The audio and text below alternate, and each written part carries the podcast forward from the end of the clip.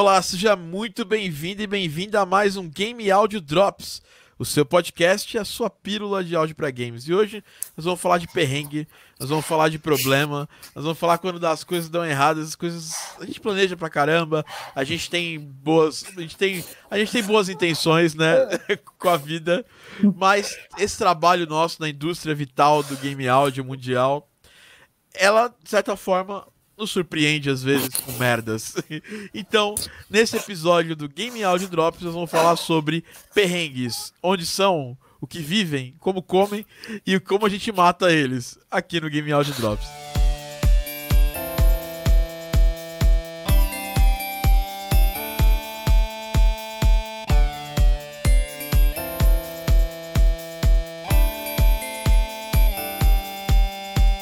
É isso aí, galera. Seja muito bem-vindo e bem-vindo a mais um Game Audio Drops, seu podcast, sua pílula de áudio para games aqui da Game Audio Academy e também do meu canal do YouTube. Estou aqui com ele, diretamente de Vancouver, ele que mata um leão por dia, Maurício Ruiz.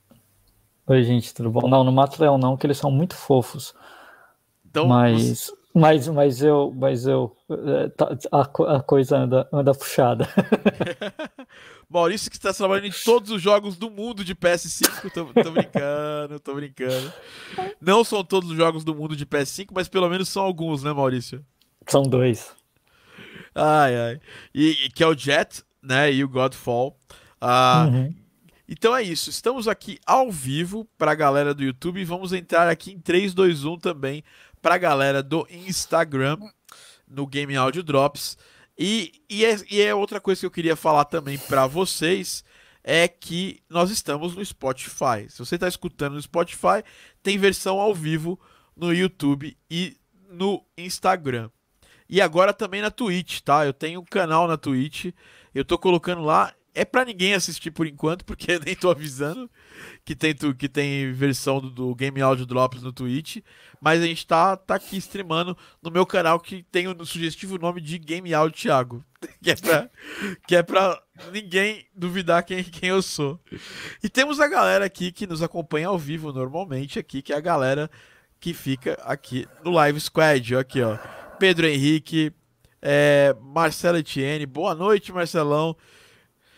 Thiago Marcos, boa noite, pessoal. Robson tá por aqui também. Felipe Felipe, a gente tava, tava junto há, há pouco tempo atrás, eu, o Robson, o Felipe e uma galera aqui. O Marcos Célio também tava com a gente. É, tamo, tamo, tamo na área, o Vini também tava com a gente. E o Bruno 2M também. Então hoje nós vamos falar sobre perrengues e tudo mais. Ah, eu fiz umas perguntas no Instagram, né, no meu Instagram pessoal, é, a- arroba ThiagoTD, e perguntando quais eram os maiores é, perrengues que as pessoas tinham passado. Ó, boa ideia. Então, a gente já pode começar pelo perrengue dos outros, tá, Maurício? Depois a gente fala dos nossos. Então, a, a primeira pergunta que eu recebi aqui foi do Rubens Stefan, foi do, do Rubens Stefan diretamente do Instagram. Da pergunta qual ele falou que, que é a seguinte: é, Síndrome do impostor. Né? Como lidar com a síndrome do impostor? É, e queria falar, Maurício, como é que você lida com a síndrome do impostor? Ah, fazendo terapia. Pronto, próxima pergunta, tô brincando, tô brincando. Cara, não tem muito. Síndrome do impostor é difícil mesmo. É, é fazer muito e, e- e tentar fazer o seu melhor. Não tem muito como fugir disso, assim. É, quanto mais você faz, mais confiança você ganha. E, e a síndrome do impostor vem muito de confiança, né? Vem muito da sua parte de, de entender o que, o, que você é capaz, etc, etc, etc. Então, acho que síndrome do, do impostor baixa um pouco quando, quanto mais você faz. Mas até hoje eu tenho, imagina. eu- não, não que eu seja super experiente, você é muito mais experiente que eu, Thiago, mas, mas é, eu tenho, mesmo trabalhando em projeto grande, às vezes eu falo assim, nossa, que, que, eu tô fazendo? Tipo, olha a bosta que eu tô fazendo, as pessoas estão gostando, mas fazer o quê? É assim que é. Eu acho que a, a única certeza sobre a síndrome do impostor é que ela vem e volta, todo momento. É. Ela, ela vem visitar a gente igual o frio, né? Da- das casas. Lembra da, daquela propaganda da Casas Pernambucanas, né? Que, que o, frio, o frio está chegando, blá blá blá, coisa de gente muito velha, tipo eu e o Maurício. É, então, então, Casas Paraíba, Casas Paraíba, essa parada. E vai te visitar uma vez ou outra, ou muitas vezes, e você tem que lidar com ela, vencer. Como é que não tem como vencer uma, essa síndrome? Porque ela acontece. Nós somos humanos, nós somos falhos, nós somos. Ninguém é 100% forte, ninguém é 100% é, dono de todas as suas faculdades. Nós lidamos é, mal por sermos humanos com a nossa própria rejeição. E a primeira pessoa que a gente rejeita no sendo humano é o nosso próprio trabalho. É as coisas que saem da gente, porque já ouviram aquele, aquele ditado? Grama do vizinho sempre é mais forte, sempre é, sempre é mais bonita, sempre é mais Sim. legal. É, e, e, quando a gente tá no lugar do vizinho, a gente vê que a grama não era tudo isso, era só uma grama mesmo, né?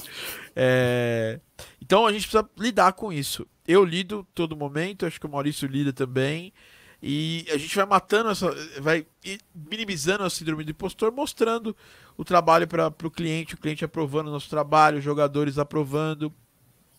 Isso vai dando para a gente um pouco mais de, de segurança, porque certeza nunca existe. Essa, meu trabalho é foda, com certeza. Não, seu trabalho pode estar bom nesse momento e ele pode ser ruim. Ninguém é 100% consistente de trabalhos geniais, até os melhores, né? Você pega lá ah, mas o, o Austin Winter ele tem um trabalho foda. Cara, eu duvido que o Austin Winter ele não tenha uma música dele que não é negada por um cliente, entendeu? Porque não, faz... ele mexe acontece, imagina. É. é super normal. Faz parte do nosso trabalho, entendeu? Ter feedbacks positivos Sim. e negativos sobre o nosso trabalho. E faz parte do nosso trabalho também lidar com a síndrome do impostor. É, quem nunca teve é, é porque não, não, entende, não entende direito o que é a síndrome do impostor. E quem já teve, saiba que ela acontece e vai muito de como você lida. E uma coisa que o Maurício falou, que é imperativo, acho que vale muito, terapia é sempre recomendável, não só nessa, mas em várias situações parecidas. É, é, recomendo, e recomendo porque eu faço também, então recomendo pra caramba. Tá? É, bom, então a pergunta da síndrome do impostor do Rubens foi respondida. Vocês estão aí no Live Squad também, podem sempre mandar suas suas, suas perguntas aqui, a gente vai depois responder as de vocês, ó. É, e quando entra naquele vórtice, síndrome do impostor, continua fazendo mais e mais para melhorar, não melhora. Cara, cara, difícil não melhorar fazendo, hein? É, é, é, é percepção pessoal. É. Às, vezes não, às vezes não tá no melhor que você acha. E a gente cria muitas expectativas, né? Como é, diria minha avó, como, de, como de, diria minha avó, crie, crie cachorrinhos, gatinhos, ar, é, árvores, plantas e não crie expectativas. A gente cria muita expectativa sobre o nosso próprio trabalho e às vezes a gente tem uma dissonância de expectativa entre o que a gente pode fazer agora, nesse momento, com o que a gente tem em mãos e com, e com, e com o que as pessoas estão é, fazendo, que a gente está almejando é, como o futuro da, das coisas que das nossas expectativas. Aí o cara assim, não, eu quero primeiro jogo da, de um time, quero vender, sei lá, um milhão de cópias. Aí você para e pensa assim, legal, acho que é, é uma expectativa legal de ter, é. Mas, cara, se você não fez o primeiro jogo, não lançou o primeiro jogo, não vendeu esse primeiro jogo, não aprendeu apanhando com esse primeiro jogo, sua expectativa não pode ser. Sua expectativa tem que ser menor. Eu quero vender as primeiras, mil, as primeiras 100 cópias na Steam. Aí depois eu quero vender minhas primeiras mil cópias. Aí daqui a pouco eu quero vender minhas primeiras 10 mil cópias. E vai subindo, entendeu? Vontade é diferente de expectativa. É isso que Exato. você tem. A expectativa tem que ser, ser embasada em alguma coisa. Eu não posso ter expectativa de que eu vou ganhar um milhão de dólares por ano fazendo som para jogo. Eu, das duas, uma. Eu sou muito louco. É. Ou eu não tenho embasamento nenhum. Eu, eu posso sonhar com isso, mas, é. mas essa não pode ser minha expectativa. Eu acho que é, é, eu acho que a diferença entre expectativa e sonho e utopia ou qualquer coisa que, que a gente possa querer chamar de coisas que não, não são baseadas em, em pé no chão é isso, é, é basear em alguma coisa real, né? E, e, essa coisa de não melhorar, melhora sim, Robson. É uma questão de que houve uma música, eu não, eu não sei se você faz música ou sound effects, mas houve alguma coisa que você fez no começo da sua carreira, não sei se isso foi há um ano atrás ou há cinco anos atrás, que seja. Com certeza o que você está fazendo hoje é melhor. é muito difícil não ser melhor. Se não for melhor, realmente, aí tem um problema. Acho que aí tem, tem pode ter muitas coisas, mas eu acho muito difícil. As pessoas aprendem fazendo. Mesmo que às vezes a gente demora mais. Eu, eu aprendi muito mais rápido fazer sound effects do que fazer música. É, eu sou um cara mais especializado em sound effects, é uma das razões que eu sou um cara melhor nisso. Mas eu tive uma evolução musical. Foi menor, do que a minha evolução com um efeito de, de, de sound design, etc e tal. Mas evolução sempre tem. É, isso vai muito do foco, né? Você focou muito mais Também, no sim, sim. E... Bom, acho que vai de muita coisa, vai de facilidade, vai de do que você tem vontade de estudar, do, como, do, do, quanto você consegue pegar uma linha de raciocínio de estudo que encaixa com a sua forma de pensar, vai de muita coisa, eu acho. É, e é, e é isso. Criar um pouquinho menos de expectativa sempre ajuda. É, Maurício, assim, é, ele, ele criava muito pouca. Ele sempre teve muito pouca expectativa. Então, acho que você, você, até foi surpreendido várias vezes com as coisas dando muito certo, assim, muito rápido, né? Assim, não, não, que foi rápido, foi bem demorado. Se vocês quiserem ouvir a história do, do Maurício, a gente já fez um ou dois podcasts já com ele, falando da, da, da história dele, né? Volta lá alguns passos, mas as coisas demoraram pra caramba pra rolar pro, pro Maurício aí no Canadá. E se for pensar, é, é, a gente acha que é devagar, mas dentro de um imigrante canadense que, que migrou faz quanto tempo você está no Canadá? Vai, vai fazer cinco anos em janeiro. É o tempo médio. Eu tava, eu tava, eu tava escutando um podcast do, de brasileiros que moram no Canadá e trabalham e tal. O tempo médio para o brasileiro conseguir trabalhar no que ele fazia, no nível que, que, que ele estava, quando ele migra, é mais ou menos uns 5 anos, 4, 5 anos. É, é isso mesmo. Você demorou quatro anos para entrar na indústria, efetivamente, para virar virar full time job, assim, você você é, é, foram, vai fazer um, eu vou eu vou fazer um ano na Charlana Pitts como como empregado, né, como full time, é, no dia 1 de novembro. Eu faço um ano de empresa. É, eu já trabalhava com eles fazia um ano e meio como contractor, como terceirizado, mas como full time mesmo, como, como contratado da empresa, empregado mesmo, vai, vai fazer um ano agora. Se for pensar que contractor também faz parte da indústria, né? Pra caramba, Sim. a maioria, a maior parte do pessoal. Você demorou uns três anos para poder conseguir ali essa oportunidade. É um tempo, é um tempo bem, bem, bem, bem bom, bem médio. Só que a gente, quando tá dentro desse furacão, a gente não enxerga isso, né? É, não, a é gente, muito difícil. Né? A gente só enxerga o copo vazio, meio vazio. A gente não enxerga é. que a gente, a gente encheu o copo até tá meio cheio. E aí hoje você olha para trás e fala, cara, realmente, eu fiz o tempo que dá para fazer. É, imagina. É, a gente se cobra demais, eu me cobro pra caramba, assim. É, quem é meu amigo sabe disso.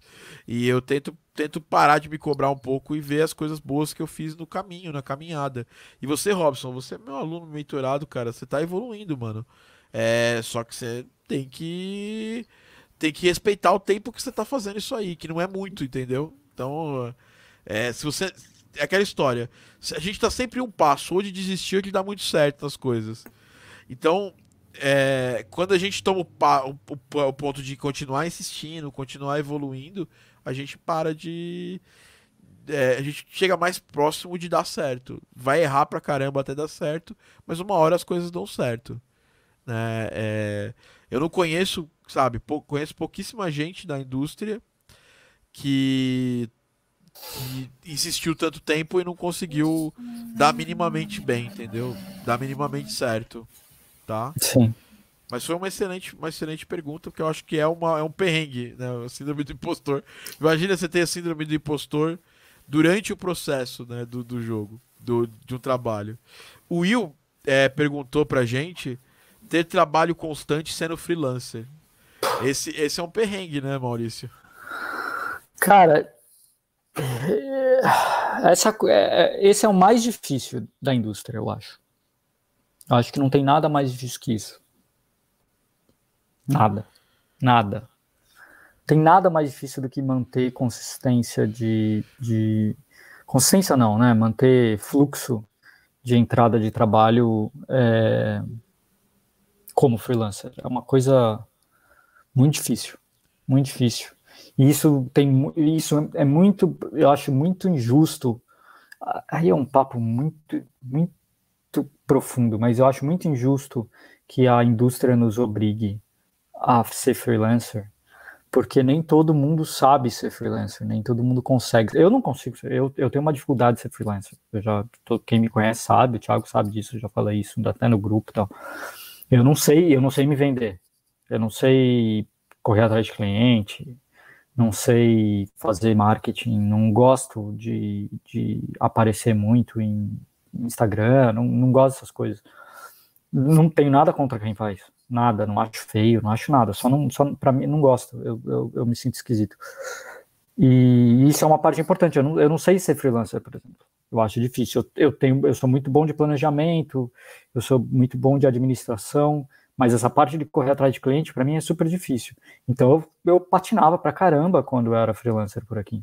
Muito, muito. E hoje, tô super feliz que estou numa empresa que, que recebe trabalho a rodo. A gente tem que é, negar trabalho, porque não, não tem mais espaço, tem mais tempo. E, e, o Gordon começou exatamente por isso. Ele falou: Eu sou muito bom, eu sou um freelancer muito. A história da Shell na pizza é essa. Gordon era um freelancer muito bom, muito bom em, em, em, conseguir cliente. E ele falou assim: Eu sei que as pessoas, a maioria das pessoas não é assim, eu tenho uma sorte de ser assim. Então eu quero, já que eu tenho a capacidade de conseguir cliente, ele, a, a Charlie Lapid começou quase como um, um guild, um, uma junção. Ele não queria ser dono da empresa, ele queria ser um, um grupo de freelancers que ele conseguisse trabalho para os outros, ele ia conseguir uma, ele ia ter um, uma parte dessa grana, mas que ele, a Charlie Pitt meio começou assim, ele conseguindo trabalho para vários freelancers dentro do chapéuzinho dele, que era Charlie Pitt. E aí acabou virando uma empresa. É, então tem gente que é muito boa nisso, é, mas é difícil, é, é, um, é uma habilidade, como ganhar dinheiro, habilidade, como fazer contato, habilidade, como fazer amigos, habilidade. São várias habilidades que nem todo mundo tem. É muito difícil mesmo. Eu não tenho muita dica para dar. Eu acho que estar tá presente, ter consistência no seu trabalho, é, tá sempre melhorando, saber como, como lidar com o cliente, saber como conversar com as pessoas, essas coisas, isso tudo é o, é o básico. Mas não é só isso, com certeza não é só isso, porque tem gente que faz isso e não consegue. É difícil mesmo. É, primeiro, o Thiago primeiro... é muito bom nisso. É, então. E é por isso que eu tomei a mesma, tô tomando a mesma atitude que o Gordon tomou, né? É. é, é chega muito mais trabalho aqui do que eu tenho tempo para fazer. Então eu comecei a fazer. Primeiro era um grupo que não tinha nome, que a gente chamava lá de time das alfaces. É... Depois. É... Depois virou uma agora virou, agora tem um nome, né, de time, tem um nome de, de, de empresa. A gente vai lançar em breve esse nome para vocês saberem. É, e agora a gente está aqui querendo pegar mais clientes mais organizadamente. Porque, porque realmente eu sou bom de conseguir cliente também. É a mesma coisa do Gordon, entendeu? Sim, é uma habilidade me... louvável, é, é, incrível. É, super me identifiquei com a, com, a, com a história do Gordon aí, dele ter. Eu lembro que quando eles fizeram aquele Fantastic Contraption, eles ainda não eram uma empresa assim. É, eu conheci o Gordon nessa época, porque a, a dona do Fantastic Contraption lá, ela é profe era professora do Daniel, e aí o, ela falou do Gordon. Aí a gente conheceu eles no, no Full Indie do Summit, no primeiro, acho, o segundo Full Indie Summit. E de certa forma, o, eu, eu aprendi a, a, a fazer isso bem e a ideia é trazer mais gente. Agora, sendo alguém que é bom de trazer cliente, quais são as dicas para viver como bem como, como freelancer? Primeira, primeira coisa é é, como o Maurício disse, nem todo mundo nasceu para ser freelancer. Que é aquela história, nem todo mundo nasceu para tem essa agora essa, essa verve do empreendedorismo. Nem todo mundo nasceu para ser empreendedor. É, senão não teríamos pessoas fantásticas trabalhando dentro de empresas. É, por quê? Porque ser empreendedor tem uma série de dor de cabeças que a, o glamour não conta, né? Que é pagar imposto, é fazer as coisas mais é, burocráticas do, do, do nosso craft.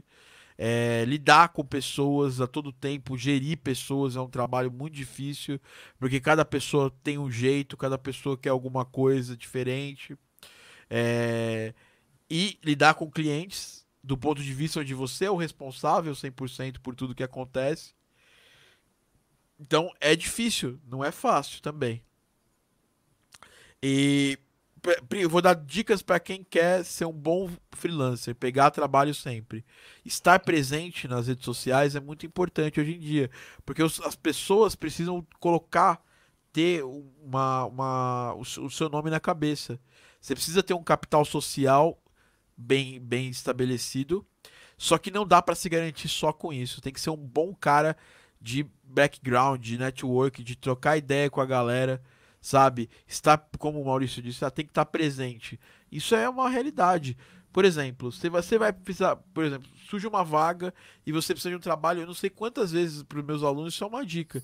Quantas vezes pintou, pintaram trabalhos lá no grupo principal dos, dos alunos e alguém vai lá e lança lá, ó, tô, tá precisando de trampo disso. Quem chegar mais rápido e mais preparado passa na frente dos outros. Entendeu? Quem tá mais ligado passa na frente dos outros. E isso é muito importante. Tá ligado às oportunidades que aparecem no mercado, Twitter. Esse, cara, todo dia tem alguém divulgando um jogo novo muito foda no Twitter que não tem alguém de áudio ainda. Entendeu? É, então você acaba criando essa, essa possibilidade de, de, de atrair mais é, essa sorte, né, entre aspas, de conseguir os trabalhos. E uma vez conquistado na gestão, você tem que sempre olhar para o próximo. Porque se você tem que ter, garantir um ganho médio é, no seu ano, como freelancer, você precisa começar a pensar da onde vai vir essa renda. Então, por exemplo, eu sei, eu sabia muito cedo que se eu fosse só freelancer, de fazer um projeto que comece fim é, e receber upfront, eu não ia conseguir ser um freelancer que ia ganhar muita grana, que ia conseguir pagar as contas. Que é como o Maurício falou, é, é, é ganhar um milhão de dólares trabalhando com jogos, com áudio para jogos. É possível? É impossível? Não é. É, é, é possível? É, é, muito pouco possível, mas é possível. Se eu trabalhar, se eu pegar oito jogos que vendem um milhão e, e ganhar 20% do lucro de cada um desses jogos, eu consigo ganhar, ganhar, ganhar perto de um milhão lá no ano. O jogo vendeu um milhão de cópias, são oito jogos, eu posso ganhar até mais, dependendo. Mas é, é fácil fazer isso? Não, é, é muito difícil, beirando quase o impossível.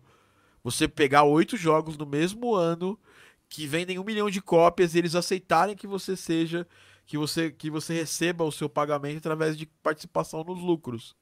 E você ter tempo de fazer esses oito jogos, porque oito, um jogo que vende um milhão, ele tem um trabalho que é proporcional à, à, quantidade. Obviamente, isso não é, não é uma regra 100% também é, exata, mas é, um jogo que vende um milhão ele tem um trabalho muito grande, muito maior do que o jogo que vende 10 mil cópias, mil cópias.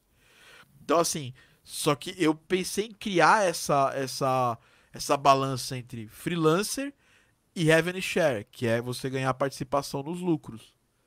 Essa balança me, me, me possibilitou viver de jogos tá? E é difícil, porque cada, cada jogo tem um perfil de venda também, quando você pega Revenue Share. Então ele tem um pico, ele pode ter uma queda super brusca, ou pode ficar vendendo direto. Tipo, o, o Space Cat Laser, ele vendeu no começo, vendeu quando saiu no Switch, hoje ele vende quase traço. O, o Garden Pulse, ele nem saiu no Switch ainda, ele só vende no PC em Early Access e ele vende bem. Todo mês. E, você não pode contar com essa sorte. Você tem que sempre buscar várias formas diferentes. E para um freelancer que se preza, né, é, ele tem que pensar no que? Ele tem que pensar em se posicionar de um jeito que sempre ele tenha renda vindo de algum outro lugar. Então, lançar pacote de assets é um negócio interessante, porque se você tem muitos pacotes de assets do seu você produz muito. Aí você tem um, uma, uma coisa, uma, uma quantidade de, de música ou de efeitos sonoros que não está sendo aproveitada. Você lança lá com o pacote. Se você vender 100 dólares por mês, são 100 dólares que você tem por mês para somar lá e fazer sua renda.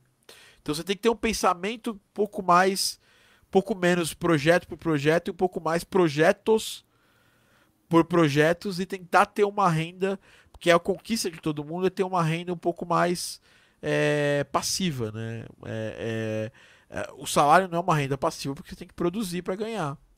É, a renda passiva é lancei um produto, ele tem um ciclo de vida, ele vai vendendo, quando esse ciclo de vida estiver morrendo, você já tem um outro que está vendendo e por aí vai. E buscar cliente sempre. Quem, tá, quem é freelancer não pode parar de pegar cliente. Ah, mas eu tô com três clientes e não tô aguentando. Então você vai pegar um quarto cliente, você vai pegar esse projeto com um camarada. Entendeu? Você não pode perder essa oportunidade, porque um cliente pequeno pode desencadear depois para vários projetos grandes, que é um bom, um bom exemplo também disso é a China Pitch. Pegou vários desenvolvedores de talento que estavam no, no, no, começo da jornada deles, e aí os jogos fizeram sucesso e hoje eles tá, tá todo mundo cresceu junto, entendeu? Então tem essa essa essa coisa. Se você quiser atrair as oportunidades do, de achar na Pitts, é, porque agora com o mercado crescendo mais, se consolidando, porque o que é a Shauna Pitch não tinha quase visibilidade de existir essa empresa, de existir a Power Up aí no Canadá. E aqui no Brasil, por exemplo, eu não tinha visibilidade quando eu comecei a juntar a galera aqui, Game Audio Academy, essas coisas, que eu ia ter um estúdio e contratar gente para trabalhar junto comigo. É... Mas o mercado cresceu. Né? Então, se você quer chamar a atenção desse tipo de pessoa, você tem que gerar valor para ela, de algum jeito. Eu tenho certeza que o Maurício conhecia a galera da China Pitch, é, de certa forma, e em algum momento ele causou uma impressão muito boa, ou foi o relacionamento com essas pessoas foi gerando valor, ele pareceu um cara confiável, um cara sério, que são características características dele, e ele gerou diferenças para essas pessoas. Então, isso faz com que a pessoa pense assim, cara, eu tenho um freela para passar e ele tem que ser feito muito rápido, muito bem, por alguém que seja responsável. Aí o cara, o Gordon lembrou, cara, tem o Maurício. Ou, sei lá, você já contou a história de como, como foi? Foi uma indicação, né? Foi a, a quem hoje é, é, Project Manager da, da Shalana Pitt, a Rachel. E ela é amiga minha, a gente sempre se encontrava tal, e, e batia papo. Ela é uma pessoa, um amor de pessoa, eu gosto muito dela. E, e o, o Gordon precisava de alguém para fazer Godfall. Uh, precisava de um, de um, de um, de um terceirizado para fazer Godfall porque eles não estavam dando conta. Precisava adicionar gente. E aí a Rachel lembrou de mim e o, e o Gordon lembrou que também já tinha visto meu meu demo reel uh, e tinha tudo a ver com Godfall, porque um, um, um, dos jogos que eu fiz no demo reel foi o foi Witcher 3. E aí, e aí era luta de espada, essas coisas, né? Então, é, ele viu, gostou, a Rachel já tinha me recomendado, ele acabou, acabou me ligando, eu já conhecia ele e tal, então meio que foi assim.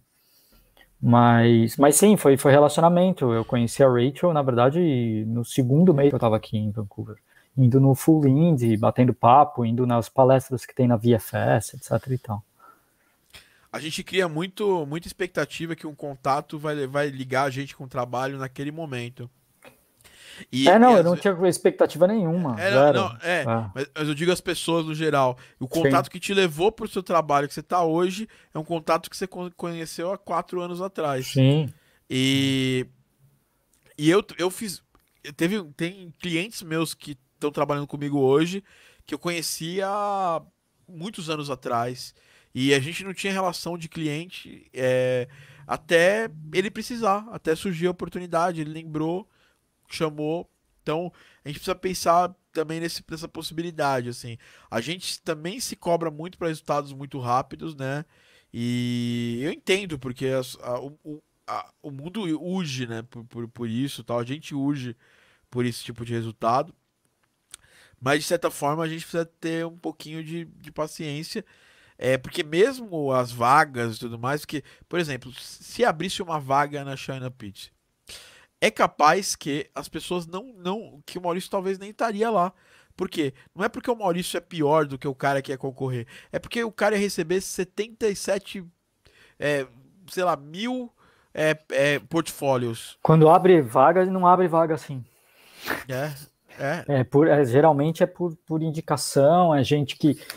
todo mundo que trabalha na na Pizza começou fazendo freelance para eles. E aí são essas as pessoas que, quando precisa de alguém fixo de novo, eles contratam. É. Porque já tem uma experiência com a empresa, eles já conhecem, já sabe que a pessoa é XYZ, porque já deu certo, porque já está trabalhando como contractor faz um tempo. Não abre vaga geralmente assim. É exatamente isso. Vai fazendo contractor, vai fazendo coisa terceirizada, e aí quando abre uma vaga, quando eles precisam, eles falam, pô, vamos pegar quem? Sabe? No fundo é isso. Porque exatamente, se eles abrirem vaga, abrirem vaga, meu, esquece, né? É, eu uso demais. Eu uso demais o conhecimento que eu tenho da Game Audio Academy. Eu passo mais de 70 dias com os caras dando feedback toda semana. Aí eu escolho o melhor aluno para fazer um projeto comigo. Se esse, se esse aluno que fizer o melhor projeto, fizer esse projeto comigo, mandar bem, ele já tá meio que dentro para fazer outros projetos comigo. Sim, é, mas é, eu, eu aqui na Game Audio Academy eu tenho um manancial de gente muito boa por causa disso. As pessoas perguntam sempre: Ah, tia, alguém que é fora da Game Audio Academy pode entrar para trabalhar com você? Hoje é um pouco mais difícil de, de acontecer, porque eu tô muito mais imerso nisso todos os dias, né? E eu tenho contato com essas pessoas. E o contato faz com que você conheça o trabalho da pessoa. Então, é, eu, eu, é muito mais arriscado eu chamar alguém de fora. É, se eu tenho gente boa, se eu não tiver ninguém que cumpra aquele papel, beleza, eu vou para fora ver. Mas quando a gente tem muita gente aqui boa dentro, é muito mais fácil eu olhar para alguém que está aqui dentro, que eu já estou tendo contato diário, direto com o professor, é, é, do que fazendo isso. Então, não é que é, ah, venha fazer o curso da Audio Academy. Se você for muito foda, melhor no que você faz, e, e eu precisar de alguém para melhor do que você faz, se você não for aluno da Game Audio Academy, obviamente eu vou te chamar. Mas tem muita gente boa. Né? O mercado tem essa questão que a gente fala assim: é, tem muita gente muito boa no mercado, então a gente acaba, às vezes, olhando para quem a gente tem mais contato. E isso é fundamental, que o Maurício fala sempre aí, eu acho que vale, vale a pena prestar atenção. E é isso, mas não tem fórmula, sabe? Essa aqui é a fórmula para viver de freelancer com jogos, não existe, sabe? É, existe que se é freelancer, você tem muito menos segurança e você vai ter que brigar ali pelo, pelo dia a dia. Se você não é freelancer, você vai ter que também, pô, sempre pensar assim, cara, é que o Maurício tá, trabalha numa das maiores aí. Mas você trabalha numa empresa pequena e tal, pô, torcer para sempre chegar projetos, sempre tá rolando bem as coisas para você continuar tendo aquele trabalho que é, e que alguém vai estar tá lá se preocupando em, administrar todo todo o resto do, do rolê, toda a relação com, com o cliente, que é bem particular. Mas é isso, assim, é difícil? É. É, é, é garantido a, a, coisa? Não, não é. Não tem garantia nenhuma. Né? Ah, vamos aqui, ó. É... Mais a última delas é. O Rafa, Rafa Silva mandou. Quando finalizo e o cara diz que tá top. E outro dia pede para refazer sem dar detalhes, só diz que não curtiu. É do jogo, é da vida, né? Quantas vezes isso aconteceu com você, Maurício, nessa semana? Cara, é assim, não. Isso, isso é assim, vou, vou ser bem sincero, isso não acontece comigo, não. É... Acontece de você mandar uma coisa, alguém aprovou, outra pessoa vai lá e não gosta, e você tem que refazer, mesmo tendo sido aprovado antes. Isso é normal. Mas essa coisa de não dar detalhe do porquê, isso é assim, é muito difícil. É, a, a, quem não gostou tem que pelo menos tentar de alguma forma falar por que não gostou. Não gostou, qual, qual que é? A não ser que a coisa seja absurdamente óbvia, o cara te pediu para fazer um, um efeito sonoro de água e você fez uma explosão de fogo, né? A não ser que seja uma coisa que está completamente errada, que teoricamente não teria sido aprovado da primeira vez é, quando volta, você tem que voltar com algum feedback. E se o cliente não dá, você tem que pedir. Tipo, tá bom, voltou, mas por que voltou? Não, não tem problema ter voltado. E aí você tem que deixar claro, tá bom, não tem problema, eu refaço. Mas, mas eu preciso saber o que, que você não gostou, ou pelo menos você precisa me dar alguma ideia do que. É, ah, não que o mínimo que ele precisa fazer é assim, ah, não gostei disso, quero mais assim, e aí dá uma referência, né?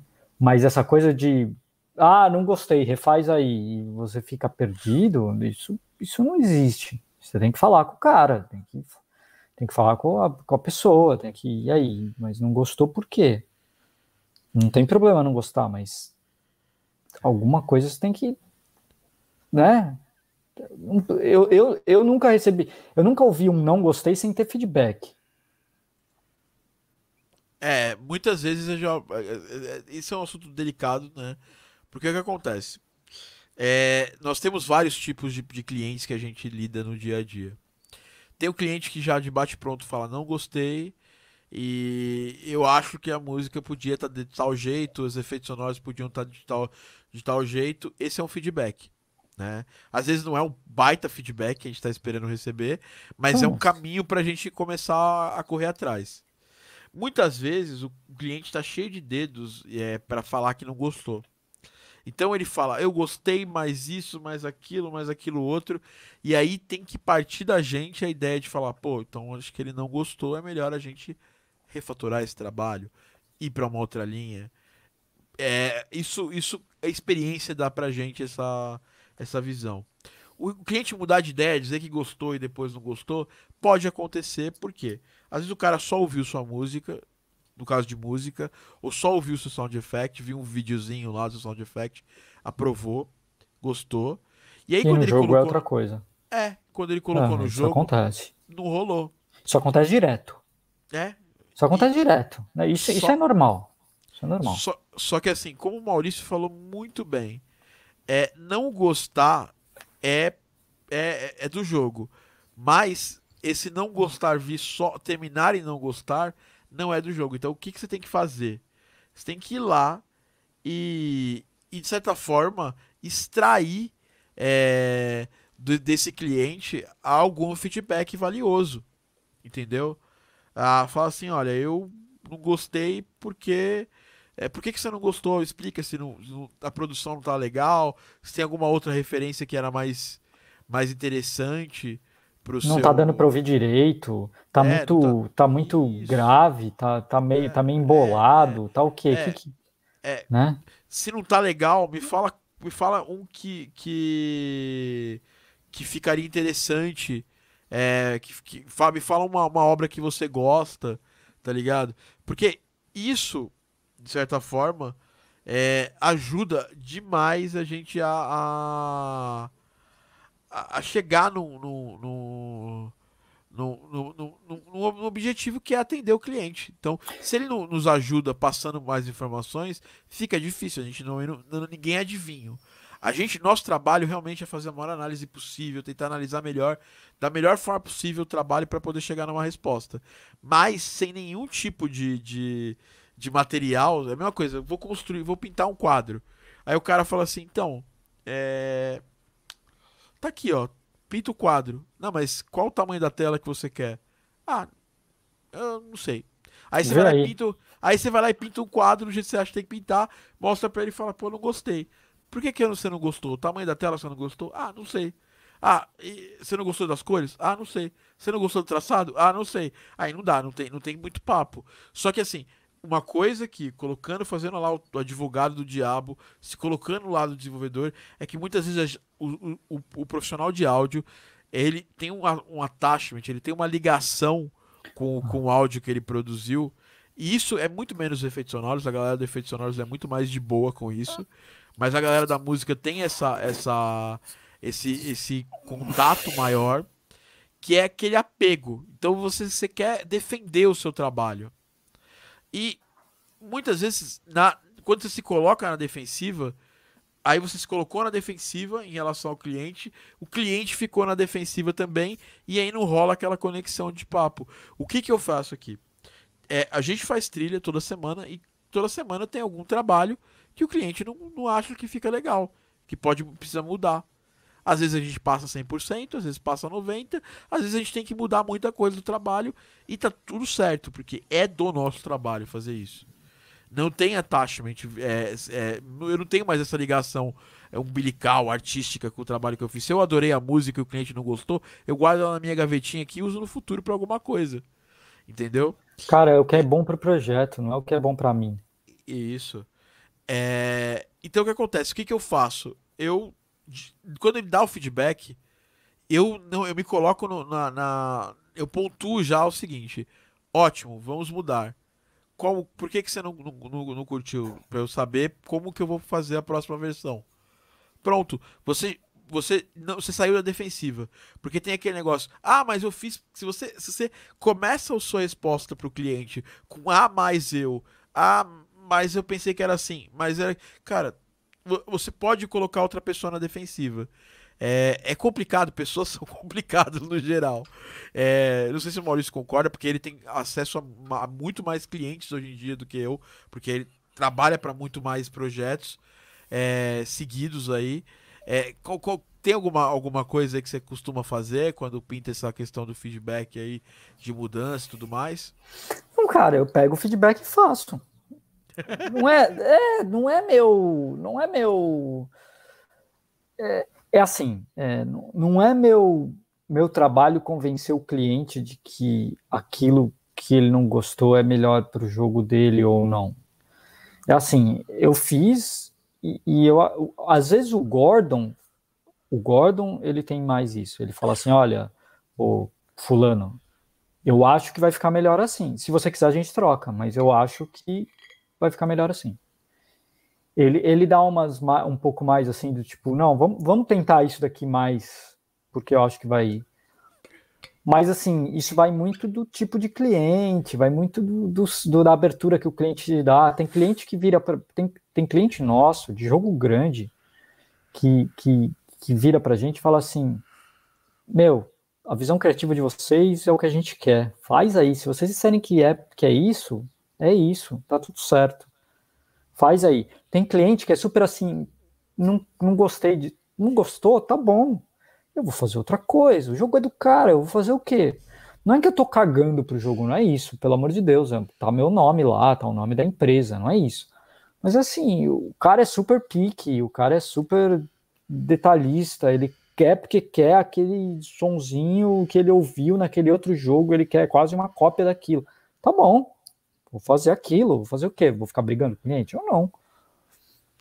É, eu acho que da, da inteligência, quando a gente está gerindo um projeto com o um cliente, saber quais são as, as, as, as tretas que a gente pode ou que a gente deve. Que vale a pena comprar. É, é. é, exatamente. E isso é da experiência, isso você só ah. aprende com o tempo. E, que, como... e, quais clientes valem comprar treta e qual não vale. Porque Exato. tem cliente que não vale. Tem cliente é, que você fala assim, tá é. bom, vou fazer o que você quer. É, é, é. Eu, por exemplo, assim, tem projeto que eu tenho total liberdade, eu sei quando o cliente não gosta, ele vai falar que não gostou, e não adianta ficar insistindo na. É, como diz o um amigo meu, não adianta você ficar mexendo uh, o omelete de novo para ver se ele ficou mais gostoso. Sabe? É, deixa de lado e serve outra coisa pra pessoa, e aí a pessoa vai ficar feliz e tudo mais. Começa de é, novo, imagina, é, esquece. É. Deixa Isso de lado. com a gente. Mesmo é, quando a gente está isso... fazendo coisa nossa mesmo, assim, para de ficar tentando consertar o que está errado. Joga fora e começa de novo. Sim. Esse é uma liberdade, isso é uma. Isso é uma. É um desapego é um, que você precisa. É um ter. desapego demais. Bom, a gente esgotou as perguntas que vieram do, do Insta. Agora acho que eu vou, eu vou, eu vou pedir pro Maurício falar um perrengue aí que ele, que ele passou. É, que, que ele passou e como ele saiu desse perrengue, eu falo um outro. E aí depois a gente abre para perguntas aí, para os últimos cinco minutos de perguntas. Cara, eu acho que eu estava pensando nisso recentemente uh, e falando uma coisa mais específica, mais técnica mesmo. Recentemente, uma, uma das dificuldades que eu tive foi, e que vira e mexe eu tenho, são sons que são sons de HUD ou sons de UI, mas que eles são muito spammable, que eles, que eles que eles têm a, a chance de acontecerem muitas vezes seguidas em um curtíssimo espaço de tempo num jogo. E ele tem que ser um som que dá um feedback reconhecível para o jogador, mas ao mesmo tempo ele tem que ser um som sutil e ele não pode ser genérico. Não pode soar tipo blip blip de celular, sabe? Cara, isso é uma das coisas mais difíceis que tem que fazer. Às vezes é um sonzinho bosta, que você fala assim, mas, mas é só o sonzinho disso daqui aparecendo assim? Sabe, por exemplo, sei lá, uma arma tá recarregando. Toda vez que você dá um golpe, a arma tem que recarregar. E aí ela recarrega e aí tem um sonzinho que ela recarregou. É aquele sonzinho idiota ali. Mas se aquele sonzinho for errado, cara, isso vai deixar o jogador tão puto, porque é tão chato aquele som. E eu tava trabalhando num som outro dia. Eu posso até falar pro jogo, porque o jogo já é pro Rogue Legacy 2, e que é um som que eu, tô que eu tava trabalhando, e que é um som que ele, que ele podia acontecer. Ele podia acontecer uma vez só e acabou. Mas dependendo da, da situação, ele podia acontecer tipo cinco, seis vezes em menos de, sei lá, três segundos, quatro segundos. Então ele tinha que ser, ter variação, mas como ele é de HUD, a variação não pode ser muito grande, porque ele tem que ser reconhecível. Então, som de UI, som de HUD, você tem variação, né? As, as variações que a gente faz para sons, né? De, de ataque e tal, as variações de jogo. É, tem que ter variação do asset, mas não pode ser não pode ser uma variação muito grande, porque aquele som de UI de HUD tem que ser reconhecível. Então, por exemplo, se for tonal, não pode mudar muito o tom, etc e tal.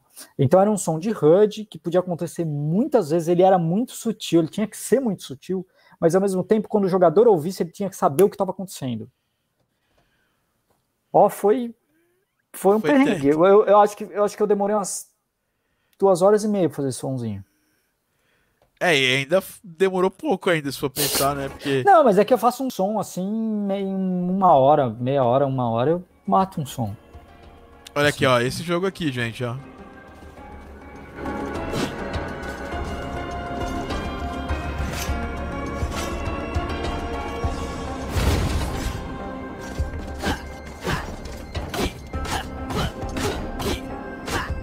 Essas vozezinhas são de quem aí, só pra curiosidade? Essas vozes, na verdade, são são são temp ainda. É, elas são do Rogue Legacy 1. A gente usou as mesmas. E agora a gente está refazendo as vozes do, dos personagens, tanto masculino quanto femininos. Deve entrar em breve. Vai ter, vai, ter, vai ter voz do Maurício lá? Já tem voz do Maurício. Ah, Vários inimigos e chefes e coisas, já tem. Ah, que da hora. Já tem várias. Mas essa não é minha. Muito bom, Maurício. Só pra vocês entenderem qual que é o jogo. É, o Mauricião tá trabalhando em jogos muito fodas. E esse jogo aí eu fiz coisa pra caralho. Nossa, acho que eu fiz, sei lá, 60, 70% do som. Cara, esse perrengue Muita é foda. Coisa. Eu tô passando, passei por isso agora no Magbot. E nem sei se foi ainda aprovado ou não. Então eu não sei ainda se eu saí bem. Mas realmente, tem sonzinhos que, que pode ser uma coisa chata pra caramba. E aí você tem que decidir. Muitas vezes é, tem uma decisão de game design relacionada a som que, se o negócio, por melhor que seja o som, fique chato, você já pode. Eles decidem às vezes cortar o som, porque tem, tem, tem jogo que você tá oversounding as coisas. Você não pode undersound e colocar menos som, mas você também não pode oversound. Cada, cada, cada, cada movimento que, que o jogo faz gera um milhão de milhões de outros sons tal. É, então tem, tem as decisões, mas se o cliente quer, você tem que correr atrás do som legal. Eu lembro que o som de, de, de Troll Fist e, e de mandar o, e de soltar o Fist do Rocket Fist, eu fiquei um dia fazendo ele. Até uhum. encontrar o som que eu achei. Cara, você pensa é só um sushi só, mas não era. É, tem uma porrada de camada até eu chegar no som que eu achei interessante e que fosse uhum. satisfatório fazer o negócio. É. Ah. É, tanto que se você pega e, e na, no review desse jogo lá na Nintendo Life, o cara fala, cara, o som de Fist, ele é, ele, é, ele é um som super satisfatório. Dá vontade de ficar soltando o Fist toda hora. É, e pegando é, de volta. É isso mesmo, é, tem que ser um sonzinho, dependendo da ação, é super importante que seja um som gostoso. É, e, e, eu, e é muito legal quando, quando alguém percebe que você ficou mal tempo trabalhando no som. É um feedback é. maravilhoso, assim. Eu fiquei muito é. feliz disso. Bom, o meu, o meu perrengue é o seguinte, né? Você. Às vezes você precisa criar uma música para um cliente, é, não tem uma referência, o cliente não tem referência musical, e você precisa chegar com essa referência musical para o cliente. E, e aí você apresenta uma série de coisas antes de começar o projeto. E quando começa, você mostra a primeira música, o cliente fala, cara, não era isso. E aí você vai, você tem que caminhar para uma referência totalmente com, contrária àquela que vocês conversaram e acordaram no começo. Esse é um, é um perrengue, sempre acontece, assim, não é, é que sempre acontece, mas pode acontecer bastante, principalmente se o cliente não quer se não se envolve muito, né, com o jogo, em termos de artisticamente já ter visão. Porque se você tem um produtor de jogos, às vezes ele, ele já sonha com a música do jogo quando ele tá produzindo o jogo, quando ele tá fazendo os primeiros desenhos, quando ele tá escrevendo o GDD, tal, ele já imagina com qual música ele vai escutar. É tipo, tipo Watchmen, né? Você tá lendo Watchmen, tem lá as músicas que tocam quando o cara escreveu aquela, aquela, aquele roteiro, era a música que tava tocando ao fundo. Mas às vezes não tem isso. E é difícil, né? E, e é um perrengue. E para sair dele, a gente sempre tem, eu sempre sempre tem uma, uma, uma linha. Eu toco todas as músicas, às vezes o cliente fala assim, cara, eu gostei desse segundo até esse segundo da música. Depois fica muito X. Cara, eu me abraço naquele segundo até aquele segundo, tento pegar todas as outras referências daquilo, daquele trabalho mais próximo, e aí eu mudo todo o meu trabalho. É, é, é difícil, é, é um equilíbrio complicado de chegar, mas é necessário. Porque às vezes você. Ah, não adianta ficar é, discutindo muito. Fala assim, ah, mas eu falei lá atrás para você que eu.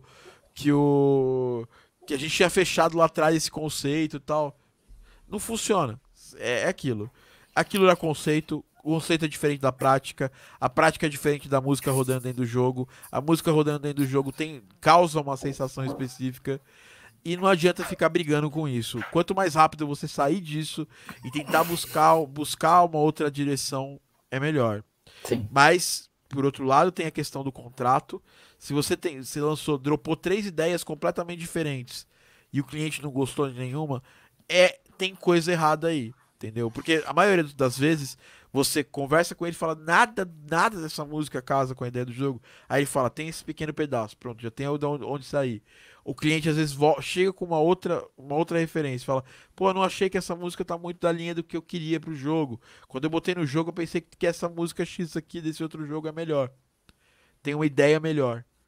Então você já sabe para onde ir mas você tentou três vezes, nas três linhas que você fechou com o cliente, o cliente não gostou de nenhuma, às vezes não deu liga, entendeu? É, é, é muito difícil acontecer assim, três, quatro vezes assim.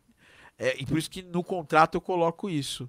Que a gente vai ter um número de vezes para refazer tudo, porque é, é um número seguro, porque é muito difícil, dentro da minha experiência, você chegar na terceira vez sem ter uma boa certeza do que vai ter que ser, ser feito e, a, e o cliente gostar. Aí você vai me perguntar: teve vezes que você cancelou o contrato por causa disso? Sim, teve vezes que eu cancelei. Foram poucas durante a minha carreira, mas, por exemplo, eu, eu trabalho, trabalho muito em jogo de console. E aí, vira e mexe, às vezes aparece alguém de jogo mobile e tem uma visão muito específica, aquela galera, principalmente a galera que vem da publicidade, de copiar uma música X específica tal hoje eu tenho gente na minha equipe que é muito bom nisso, mas eu não sou tão bom de copiar as coisas assim 100%. E, e aí não tava rolando, aí eu, eu decidi, sempre, e a melhor coisa que você pode fazer também, comigo sempre funcionou melhor assim, você decide pular fora do projeto. É, e assim, eu sempre decido já trazendo uma solução. Falo, olha, não tá rolando comigo, eu vou devolver o sinal para vocês, e eu tenho essa pessoa para te indicar aqui, que ela vai fazer esse trabalho e vai abraçar o trabalho muito bem. Fiz isso. A última vez que deu esse problema foi em 2017. Faz muito tempo que não acontece. E, é, e eu continuo super amigo dos desenvolvedores, super gente boas comigo e tal. E eu só dropei. Só falei, ó, não vai rolar, não tá rolando, sabe? Sinergia, eu acho melhor a gente. É, obviamente que assim, eu entendo que eu tava numa situação confortável para fazer isso e tal. Mas às vezes insistir demais vai fazer você perder mais seu tempo do que ganhar, né? Bom, acho que é isso. Vamos, vamos agora para duas perguntas e fechar o nosso podcast. Falamos de perrengue pra caramba. Deu para deu, rendeu bem, Maurício. Uh, tô começando agora no ramo de jogos, trabalhando tanto com trilha quanto no sound effect nos jogos que participo. Minha dúvida é se é possível trabalhar nessas duas áreas ao mesmo tempo. A re resposta é sim. que sim. Só que a, a, a essa resposta é simples. A resposta mais complexa é: hoje o mercado está cada vez mais buscando profissionais que tenham uma especialidade em alguma coisa. Eu, dentro do meu próprio time aqui, quando eu faço os times que vão atender projetos, né, eu pego alguém de efeitos sonoros, alguém de música e alguém de implementação. Maurício. Sim, depende do tamanho do projeto. A partir de um certo tamanho, a não ser que você seja uma empresa, que aí você pode pegar os dois, mas como uma pessoa sozinha, a partir de um certo tamanho do projeto, isso não dá mais certo. Para projeto menor, isso dá mais certo e é até desejável, porque os, os desenvolvedores, geralmente, para projetos menores, querem isso. Me corrija se eu estiver errado, Thiago, mas é a sensação que eu tenho. É, Agora... não, não, não, não, Eu, eu acho que está mudando bastante isso aí. Os, é. os, desenvolvedores menores, eles não querem gastar. Eles pensam é. que ao contratar uma empresa, eles vão gastar muito mais do que contratar uma pessoa só. E é. isso, em partes, faz sentido. Sim. Só que o que acontece? Hoje as, as empresas menores estão buscando maior qualidade e, e, confiabilidade. Então, quando você contrata uma empresa, você sabe que você está contratando alguém que vai ter alguém lá com ele fazendo coisa. Sim. Fazendo a coisa. Isso passa, na maior parte do, do das vezes, uma confiabilidade maior para o cliente do que uma pessoa sim. solo. Sim, sim. Tá? Agora, o que eu estava falando, assim, acho que dá para fazer dependendo do tamanho do projeto. Tem, a partir do momento que começa, começa a chegar coisa maior, você esquece. Você vai ter que. Você vai ter que. E se mesmo se você quiser trabalhar em projetos maiores, você vai ter que focar em alguma coisa. Nenhum estúdio grande vai te contratar falando que você faz as duas coisas. Esquece. Se, se você for ser contratado num estúdio maior, ou você vai fazer trilha, ou você vai fazer sound effect. Esquece. Não, não tem disso. Agora, para projetos menores, acho que ainda rola sim, como o Thiago falou. Mas, mas é, a sensação que eu tenho é que aqui, aqui isso rola menos, aí, aí rola mais. Mas ainda rola aqui também. É, eu acho que é uma questão de maturidade da indústria. A indústria é mais Sim. madura. É, eu, na época que eu comecei a ter contato com o pessoal do Canadá, 2012, 2013, a galera tinha muita gente solo trabalhando com áudio. Sim. Mas aí pessoal do. O Gordon atendia sozinho projetos. E aí chegou um momento que a galera começou a tentar atender melhor. E quem sobreviveu, né, como grupo, como, como profissional solo, foi aquela galera que começou a fazer isso antes, né? Uhum. Não é nem sobreviver, é quem se deu melhor, vai. Vamos pegar, falar nesse sentido foi aquela pessoa que, que, que trouxe mais pessoas para fazer as coisas juntos e atender melhor os projetos. Assim nasceu a Power Up, assim nasceu a Shana Pitch, assim nasceu a Exane Audio, assim nasceu uma uhum. série de empresas gigantes da do meio, tá? Uh, vamos lá. É... Agora a pergunta do som na tela. Essa vai ser a nossa última pergunta que já não temos mais tempo. E como faz quando o cliente simplesmente não sabe o que quer ou pede algo que não tem nada a ver? Bom, pedir algo que não tem nada a ver é do jogo, é do projeto, é a vontade do. Se, se você. Se eu te contar fazer um bolo, eu quero que você faça um bolo de, de guacamole com. Sei lá. Não, guacamole é uma coisa que mistura muito fácil. Eu quero que você faça um, um, um bolo de brigadeiro com camarão. Você vai falar, cara, não tem nada a ver, né? Não vai ser gostoso. Mas sei lá, eu gosto de brigadeiro com camarão, e aí? Você não vai fazer o bolo para mim? Você vai fazer. Você entrega o que eu tô pedindo. E esse negócio. Você pode de... conversar com o cliente e falar é. assim: olha, eu acho que isso não vai ficar bom. É. Isso é uma coisa, mas se é. o cara é. quer, se a pessoa. Se, se, se, se, a, se a pessoa quer. É. Tá bom? Vai. Não tem jeito. Se você não quiser botar seu nome no projeto, é outra história. Isso você tem o direito. É exatamente. Porque você acha que vai ser um projeto de merda, você só tá fazendo por dinheiro. Acontece, você tem todo o direito de falar assim, olha, tá bom, você pode botar um pseudônimo no projeto, não tem problema nenhum. Agora, né? Tem projetos as porradas, a, a, as gigantescos projetos que eu fiz e não sinto, não sinto que eu fiz porque não tenho que ser orgulho todo por eles.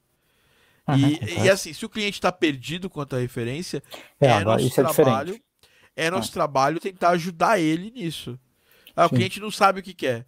Se ele não sabe o que quer, você vai tentar ajudar ele a decidir o que ele quer. O que você geralmente faz é ou você pede uma build do jogo, ou você pelo menos pede arte. gameplay, arte, essas coisas, e vai olhando, e aí você compila referências e fala assim, olha, eu joguei o jogo, eu vi as coisas que você mandou, e tá aqui uma compilação do que eu acho que pode dar certo.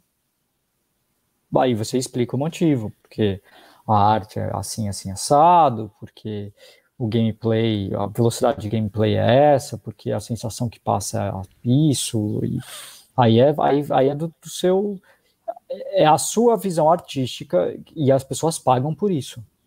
As pessoas não pagam só por, por asset. As pessoas não te pagam para. As pessoas não te pagam para fazer um som de explosão. Não é, não é isso, isso não é o que, o que eu odeio essa, essa porra dessa expressão, mas eu vou usar. Isso não é o que agrega valor no seu trabalho. agrega valor ao camarote. é, eu odeio essa expressão, mas assim, isso não é o que, o que, o que, o que, o que gera valor para o cliente. O que gera valor para o cliente é a sua expressão artística, é a sua criação, é a sua visão artística em relação ao projeto.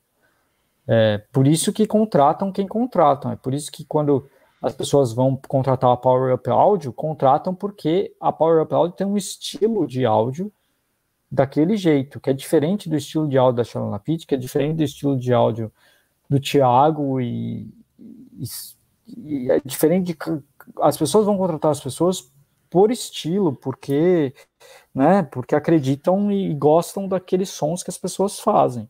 E, e, e, e isso faz parte e nisso faz parte a, a, sua, o seu input do que o cliente pode, deve fazer, etc e tal. Se o cara está perdido, se, se a pessoa está perdida, se a empresa está perdida, vale a pena virar e falar assim, olha, eu imagino isso, isso e aquilo outro. É, no, no final as pessoas têm um problema que elas não sabem fazer a música pro projeto e o áudio pro projeto delas. Você tá ali para resolver esse problema. Sim. Com a qualidade que eles querem, porque eles te conheceram de algum jeito, alguém indicou eles por algum motivo. Sim, alguém, alguém te indicou por algum, por algum motivo, você participou de, uma, de um teste e impressionou eles por algum motivo, e é isso.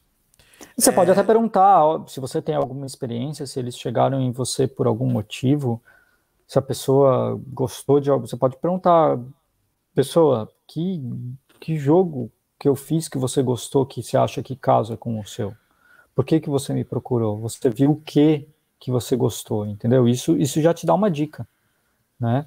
Se, ele, se, se a pessoa te falar que gostou de um side-scroller 16-bit, 8-bit, é diferente de falar que gostou de um jogo musical, sei lá, XYZ. É, são estilos completamente diferentes. Exatamente. Bom, finalizando, né? É, é vamos finalizar. Estamos aqui no final, falamos de bastante perrengue. Tem essa última pergunta aqui do Felipe. Só vou responder rapidamente, cara, que isso, esse trabalho de, de, lidar com o cliente tal depende muito, né? É, se você trabalha numa empresa grande, você tem alguém que lida com o cliente, mas normalmente é o trabalho que a gente faz direto entre cliente entre o cliente e o compositor, é, produtor de áudio. Se você quiser se inteirar mais, tem meu livro, Game Audio Business, é grátis. Eu explico todo o meu, meu, meu processo lá. E a, esse aqui é tema para podcast. Tem, tem outros podcasts aqui. A gente, a gente gravou 114 Game Audio Drops. Tem. Na... Pode falar. É, na, na Shell na Pitch depende. A gente tem. Às vezes é o diretor de áudio do jogo, que lida direto com o cliente sobre isso. Às vezes é a Rachel, que é a Project Manager, que lida com o cliente sobre isso. Depende do projeto, depende do tamanho do projeto, depende do que foi acordado. É, varia. Mas, sempre, você... mas, mas, o mais importante é, é ter claro, mais, pela minha experiência, o mais importante é deixar muito claro quem vai fazer essa interface, tanto para você, tanto para o seu time, quanto para o cliente. O cliente tem que saber com quem que ele vai falar e tem que ficar muito claro para o seu time quem que vai lidar com isso. Para não dar chabu, para não dar linha cruzada, para o cliente não achar e falar com uma pessoa de cada vez.